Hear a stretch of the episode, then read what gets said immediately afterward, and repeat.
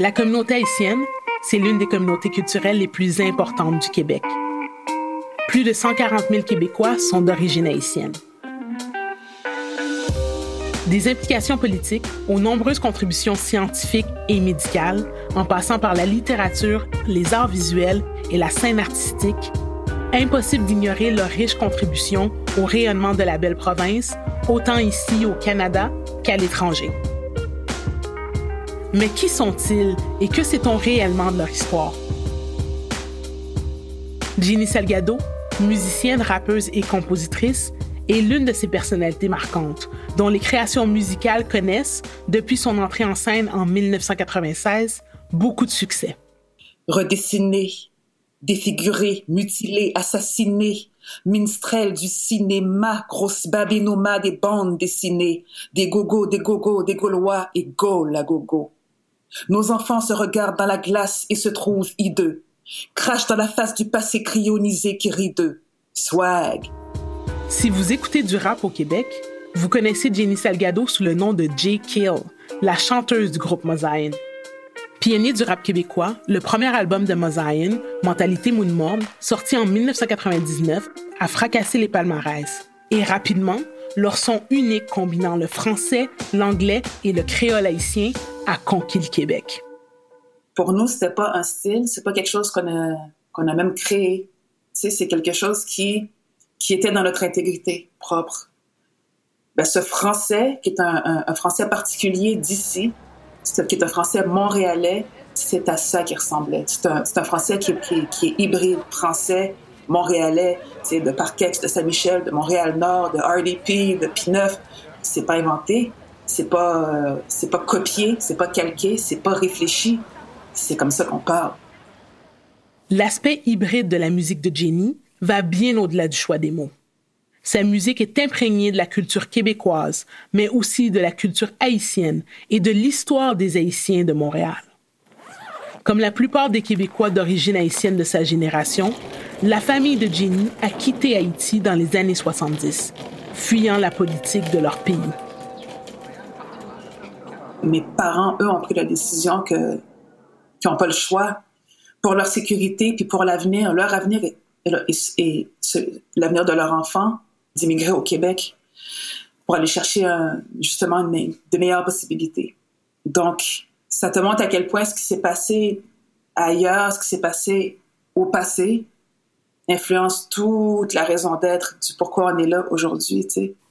Les parents de Jenny ont choisi Montréal comme foyer, en raison du lien étroit qui existait entre Haïti et le Québec, la seule autre société majoritairement francophone en Amérique du Nord. Je suis aussi quelqu'un qui a grandi au Québec, d'origine haïtienne. Et cette histoire de l'immigration, c'est pas seulement celle de Jenny. C'est un marqueur temporel dans l'histoire de toute la communauté qui s'est bâtie peu à peu ici. Des années 1970 à aujourd'hui, le visage du Québec a bien changé. Et les artistes d'origine haïtienne comme Jenny Salgado, Kit Ranada, Dominique Fizemé et bien d'autres ont contribué à ce changement.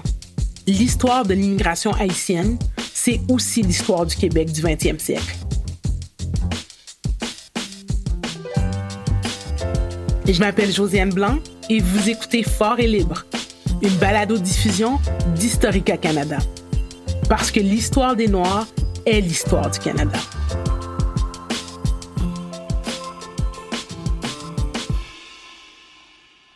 J'ai discuté avec Alain Saint-Victor, un historien qui vient tout juste de publier un livre sur l'histoire de la communauté haïtienne de Montréal. Pour bien comprendre le contexte historique, il faut remonter jusqu'à l'élection de l'ancien président haïtien François Duvalier. François Duvalier va prendre le pouvoir en 1957 et il va établir graduellement une dictature. Il y a une soi-disant élection, c'est clairement indiqué par les historiens que c'est l'armée qui l'avait mis au pouvoir. Et en 1964, il va s'auto-proclamer président à vie et il va commencer à détruire toute forme d'opposition. Donc, il va commencer à faire des, arrestations, des assassinats et aussi même des massacres, en quelque sorte. Toute personne qui osait critiquer le gouvernement était vue comme une opposition. Même le fait d'être neutre était considéré suspect et pouvait vous causer des ennuis. Euh, euh, les syndicats étaient interdits. Hein. Les associations euh, de journalistes interdites. Les, organismes d'étudiants interdits. toute forme d'association que le pouvoir ne contrôlait pas était automatiquement ciblée. Les tontons Macoutes, une force paramilitaire qui répondait uniquement au président, s'introduisait aussi sans prévenir chez les gens. Lorsque Duvalier te déclare ennemi euh, de son régime, non seulement on peut disparaître en tant qu'individu, mais, mais, on peut aussi faire disparaître toute ta famille, tes enfants. Donc, euh, ce, ce, genre d'histoire d'horreur euh, que les gens des années 60 ont, ont vécu. Cette histoire de terreur, Jenny la connaît bien. Ses grands-parents, des militants qui luttaient contre le duvalierisme en Haïti, ont eux aussi été ciblés. Les deux grands-pères ont, ont, été arrêtés euh, par Duvalier, par les tontons Macoutes. On se sont retrouvés euh, à Fort-Dimanche, qui est une prison, qui est la prison mythique, justement, en Haïti de l'histoire, la prison de, Duvalier, où euh, tous les dissidents se retrouvaient enfermés là pour Dieu sait combien, combien de temps. Puis là, on parle de petites cellules plus petite qu'une salle de bain. On parle de petites cellules où tu tends les bras puis tu touches les deux murs, des deux bords. Puis ils peuvent te rentrer 15 euh, personnes là-dedans. Puis que les gars faisaient le tour, faisaient le... Ils dormaient un à la fois parce que c'était impossible de se coucher tout le monde. Des conditions atroces, quoi. Le jour où ma grand-mère a été chercher son mari aux portes de Fort Dimanche, arrivée aux portes, on lui a annoncé que son mari était décédé euh, dans l'enceinte de la prison.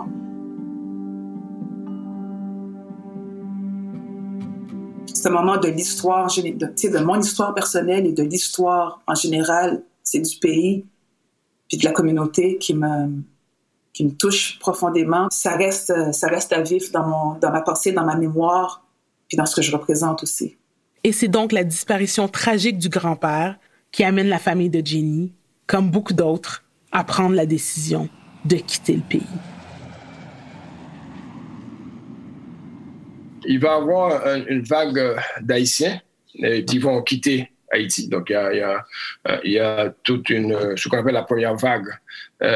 beaucoup d'intellectuels, d'écrivains, de, de, professionnels qui, vont laisser le pays et qui vont s'établir dans différents pays, principalement au Canada et particulièrement à Montréal. Il faut savoir qu'il existait déjà une relation de longue date qui s'était établie entre Haïti et le Québec durant les années 1930 et 1940. Pendant la, Deuxième Guerre mondiale, il y a beaucoup de religieuses euh, québécoises qui sont entrées en Haïti dans l'enseignement. Donc, elles ont enseigné au primaire et au secondaire aussi. Réciproquement, des Haïtiens étaient aussi venus au Canada. Il y a des étudiants haïtiens qui sont venus ici dans les années 1930, par exemple. Euh, il y a un cas comme euh, euh, Philippe Cantave, qui était étudiant dans les années 1930. Il a, il a même fondé une association qui s'appelle l'Association canado-haïtienne. En 1937, un congrès de la langue française au Canada est organisé à Québec. Et une délégation haïtienne est spécialement invitée à y prendre part. Montréal, métropole francophone des Amériques, était donc une destination prisée par cette première vague, qui arrive dès le début des années 60. Dans les premières années, ils sont quelques centaines. Mais il faut s'établir ici en tant qu'exilés. Et ça, c'est important de comprendre ça. Ils n'ont pas l'intention de rester ici définitivement. Pour eux, dans leur tête, ils attendent justement la chute de la dictature pour pouvoir rentrer dans leur pays. Ceux-ci s'intègrent sans trop de difficultés au marché du travail québécois, alors que le Québec est lui aussi en plein changement. Les Haïtiens arrivent en plein cœur de la Révolution tranquille. Il y a une transformation assez importante qui a été effectuée à cette époque-là, mais sans effusion de sang, sans bouleversements sociaux, euh, sans coup de feu a été tiré. C'est pourquoi on appelle ça Révolution tranquille. C'est une période d'importants changements politiques, économiques, sociaux et culturels qui durent dix ans soit de 1960 à 1970. Et pendant cette période, l'État québécois va prendre en main euh, l'objectif d'affirmer en quelque sorte le Québec au Canada, où l'État québécois en tant que tel va prendre en main plusieurs projets économiques. Ça passe notamment par la nationalisation de l'électricité, qui est depuis 1963 gérée à 100% par Hydro-Québec. Donc les femmes québécoises vont s'émanciper aussi euh, dans cette révolution. Elles revendiquent le droit à l'égalité entre les hommes et les femmes, obtiennent le droit d'accéder aux études universitaires supérieures au même titre que les hommes et entrent de façon importante sur le marché du travail. Imaginez, avant la Révolution tranquille, rien de tout ça n'était possible. L'éducation aussi au Québec était, était, dominée par la religion catholique, par le clergé catholique, en quelque sorte, et l'État va prendre ça en main. En 1968, on forme le réseau universitaire québécois qui comprend aujourd'hui 10 établissements universitaires. Et puis, il va avoir une ouverture sur d'autres cultures. Il y a plusieurs euh, affinités qui s'est développées il y, a, certains Québécois, même dans le mouvement souverainiste et indépendantiste, qui pensent qu'eux aussi, ils, comprennent mieux la situation des pays du tiers-monde qui essaient de se débarrasser du colonialisme à cette époque-là. Rêvant de souveraineté, certains Québécois sont solidaires aux dures luttes pour l'indépendance et la démocratie qui sont menées dans certains pays. C'est pourquoi que quand les intellectuels haïtiens arrivent à cette époque-là, ils sont très bien reçus. Ils sont très bien reçus et ils trouvent leur place. Malgré la distance qui les sépare de leur pays d'origine, ils vont continuer à s'impliquer politiquement et dénoncer la dictature qui sévit dans leur pays, et ce tout au long de la Révolution tranquille. Effectivement, l'exil a marqué, je dirais, la littérature haïtienne ici, euh, au Canada et aussi aux États-Unis aussi, et en France aussi, je dirais. Il y a tout un courant littéraire, effectivement, qui était centré sur la dénonciation de, de la dictature à cette époque. Jusque dans les années 80. En 1971, 14 ans après le début de son règne de terreur, François Duvalier décède. Mais à sa mort, il désigne son fils comme successeur. À seulement 19 ans, Jean-Claude Duvalier devient président à vie à son tour. Vous voyez que la situation dramatique de cette première vague, qui voulait rentrer dans leur pays et, et se trouvait en 1971, impossible, maintenant c'était pratiquement impossible, ils allaient mourir à l'extérieur parce qu'il n'y avait pas possibilité de rentrer. Pendant cette même période, une seconde vague d'Haïtiens commence à arriver au Québec. Même si la dictature sévit toujours en Haïti, ceux-ci ne sont pas considérés comme des exilés politiques, mais plutôt comme des immigrants économiques. Ils sont très, très nombreux. Et cette deuxième vague, il y en a beaucoup qui vont perdre leur, leur, leur terre, leur propriété en Haïti. Enfin, il y en a qui travaillent aussi en Haïti, mais le chômage aussi va augmenter beaucoup. Et ils vont venir ici pour principalement travailler. Des 500 Haïtiens exilés recensés à Montréal en 1967, ils sont plus de 3700 en 1971. La communauté se bâtit peu à peu. Et il va atteindre un apogée en 73. Oui. En 73, les Haïtiens vont être vraiment, euh, vont occuper la première place parmi les immigrants qui vont entrer ici au Québec. À cette époque, ils représentent 14,5% de l'immigration au Québec.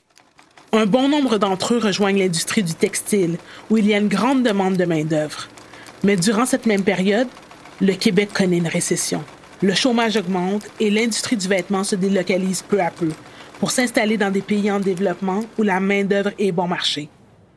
Plusieurs Haïtiens se tournent alors vers d'autres industries, notamment le taxi, la restauration et les soins de santé. Il va avoir une réaction de la société québécoise et aussi des employeurs. Donc, et c'est là que le racisme va, commencer à, à, apparaître en quelque sorte contre ces gens-là. Donc, on va les considérer comme des voleurs de job, par exemple. Ils sont devenus visibles parce qu'ils occupent des emplois qui, qui, qui leur étaient pas destinés au début. Pendant les années 70 et tout au long des décennies qui vont suivre, plusieurs luttes vont être menées par les Haïtiens au Québec, notamment contre la discrimination, le racisme et la déportation. Certains Haïtiens de la première vague qui n'ont pas vécu cette discrimination à leur arrivée vont s'impliquer dans l'intégration de ces nouveaux arrivants. C'est là que voient le jour différents organismes communautaires, tels que la Maison d'Haïti et le Bureau de la communauté haïtienne de Montréal. C'est à cette époque-là que la notion de communauté va, prendre, euh, euh, va, apparaître. Ce qui a créé la communauté aussi, c'est cette deuxième vague aussi. Cette deuxième vague et qui va amener une présence haïtienne nombreuse et qui va finalement, avec la volonté aussi, la volonté de s'y établir, la volonté de s'établir, la volonté de rester, d'éduquer leurs enfants, etc. Donc, la volonté de créer une communauté. Donc ça, c'est important de, comprendre ça. Naturellement, la lutte qu'ils vont mener contre le racisme, la lutte qu'ils vont mener pour se faire accepter dans certains emplois, tout ça aussi va consolider la communauté parce qu'il va y avoir une solidarité dans, dans cette lutte-là. En 1986, le gouvernement de Jean-Claude Duvalier est renversé en Haïti, mettant fin à 29 années combinées des Duvalier père et fils au pouvoir. Malgré le désir pour certains exilés de la première vague de pouvoir finalement rentrer dans leur pays, ce retour pour la plupart d'entre eux deviendra finalement un rêve impossible. Le temps a passé, donc euh, il y a beaucoup de des décennies ont passé que finalement ils ont perdu contact avec la réalité du pays aussi. Donc s'ils rentrent dans le pays, c'est pas le même pays qu'ils avaient laissé. Ça aussi c'est un choc pour eux. Depuis, la communauté n'a cessé de grandir et on compte aujourd'hui plusieurs générations de Québécois d'origine haïtienne étant nés ici au Québec, comme moi et ma famille. Certaines des luttes menées par leurs parents ou grands-parents au cours des années 70, 80 et 90 demeurent toujours bien actives. Et elles sont d'ailleurs au cœur de la musique que crée une musique qui dénonce sans détour les injustices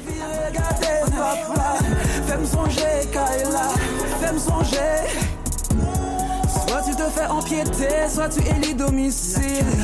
Ma mémoire se fait fouetter, tu crois que je suis docile. Mes grands-parents morts m'a coûté, la liberté basse et fossile.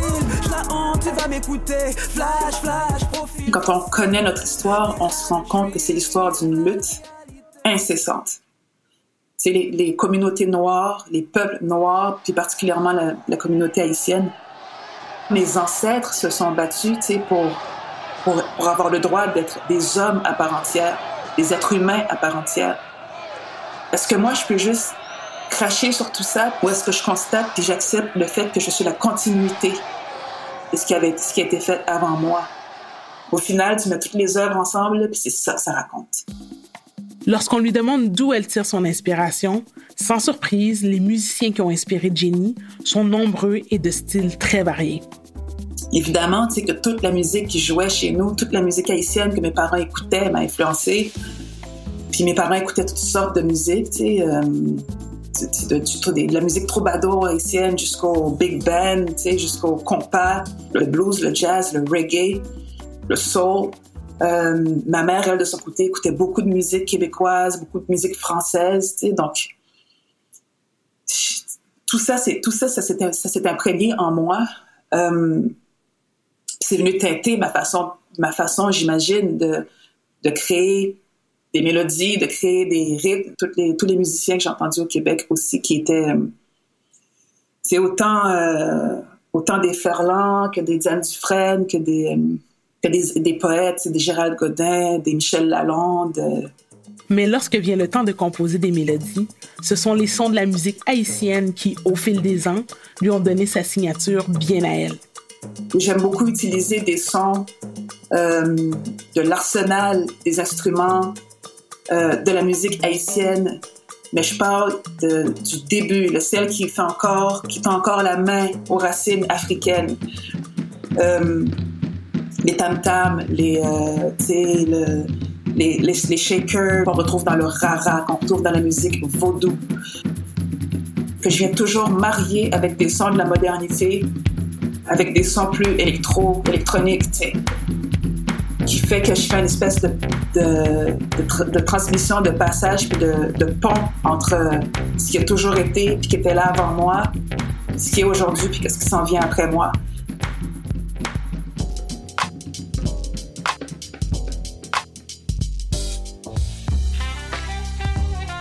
Plus de 20 ans après la sortie du premier album de Mosaïen, l'influence de la culture haïtienne au Québec se fait sentir plus que jamais.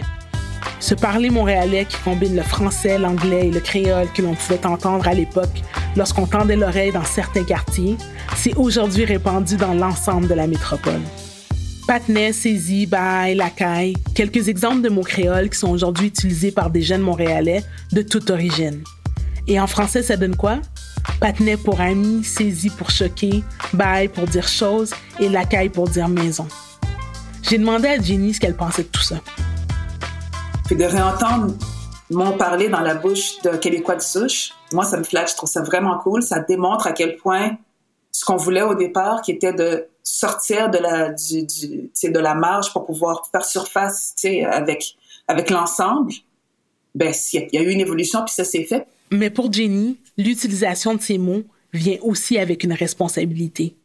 Là où il faut pas tomber de l'autre côté, c'est qu'il faut pas maintenant que, que ça soit réapproprié par la masse ou par n'importe qui sans qu'il y ait une explication de l'origine, sans qu'on soit capable d'expliquer d'où vient ce langage, à qui il appartient, puis qui réellement l'a créé, puis à quel point ce langage euh, qui est né à Montréal a, a, pris racine dans l'ailleurs, tu vois, qui vient de l'immigration, qui vient du voyage de nos parents, tu comprends? Donc il y a une explication profonde à honorer puis à, à s'assurer que ce soit transmis aussi, tu sais. Mais je veux pas qu'on oublie d'où ça vient. C'est bien vrai. Ce français qui est si singulier est le reflet de l'histoire et de la présence de la communauté haïtienne au Québec.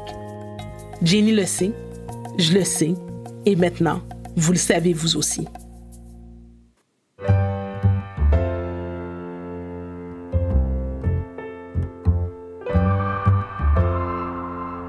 Fort et libre est produit par Media Girlfriends et Historica Canada. Cette série fait partie d'une campagne d'éducation plus large sur l'histoire des Noirs par Historica Canada. Pour plus de ressources, visitez le site web historicacanada.ca.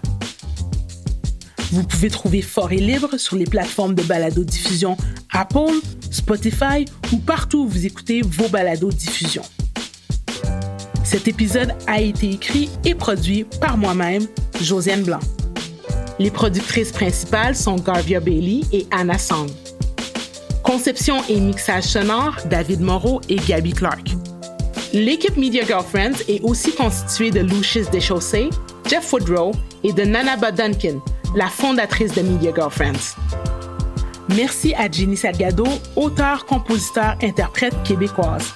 Et merci à notre consultant en scénario, Alain Saint-Victor, enseignant et historien. Merci à Impasse d'avoir permis l'utilisation de sa chanson Jacko avec la participation de Jenny Salgado. Vérification des faits, Chloé Caron. Mon nom est Josiane Blanc. Merci de nous avoir écoutés.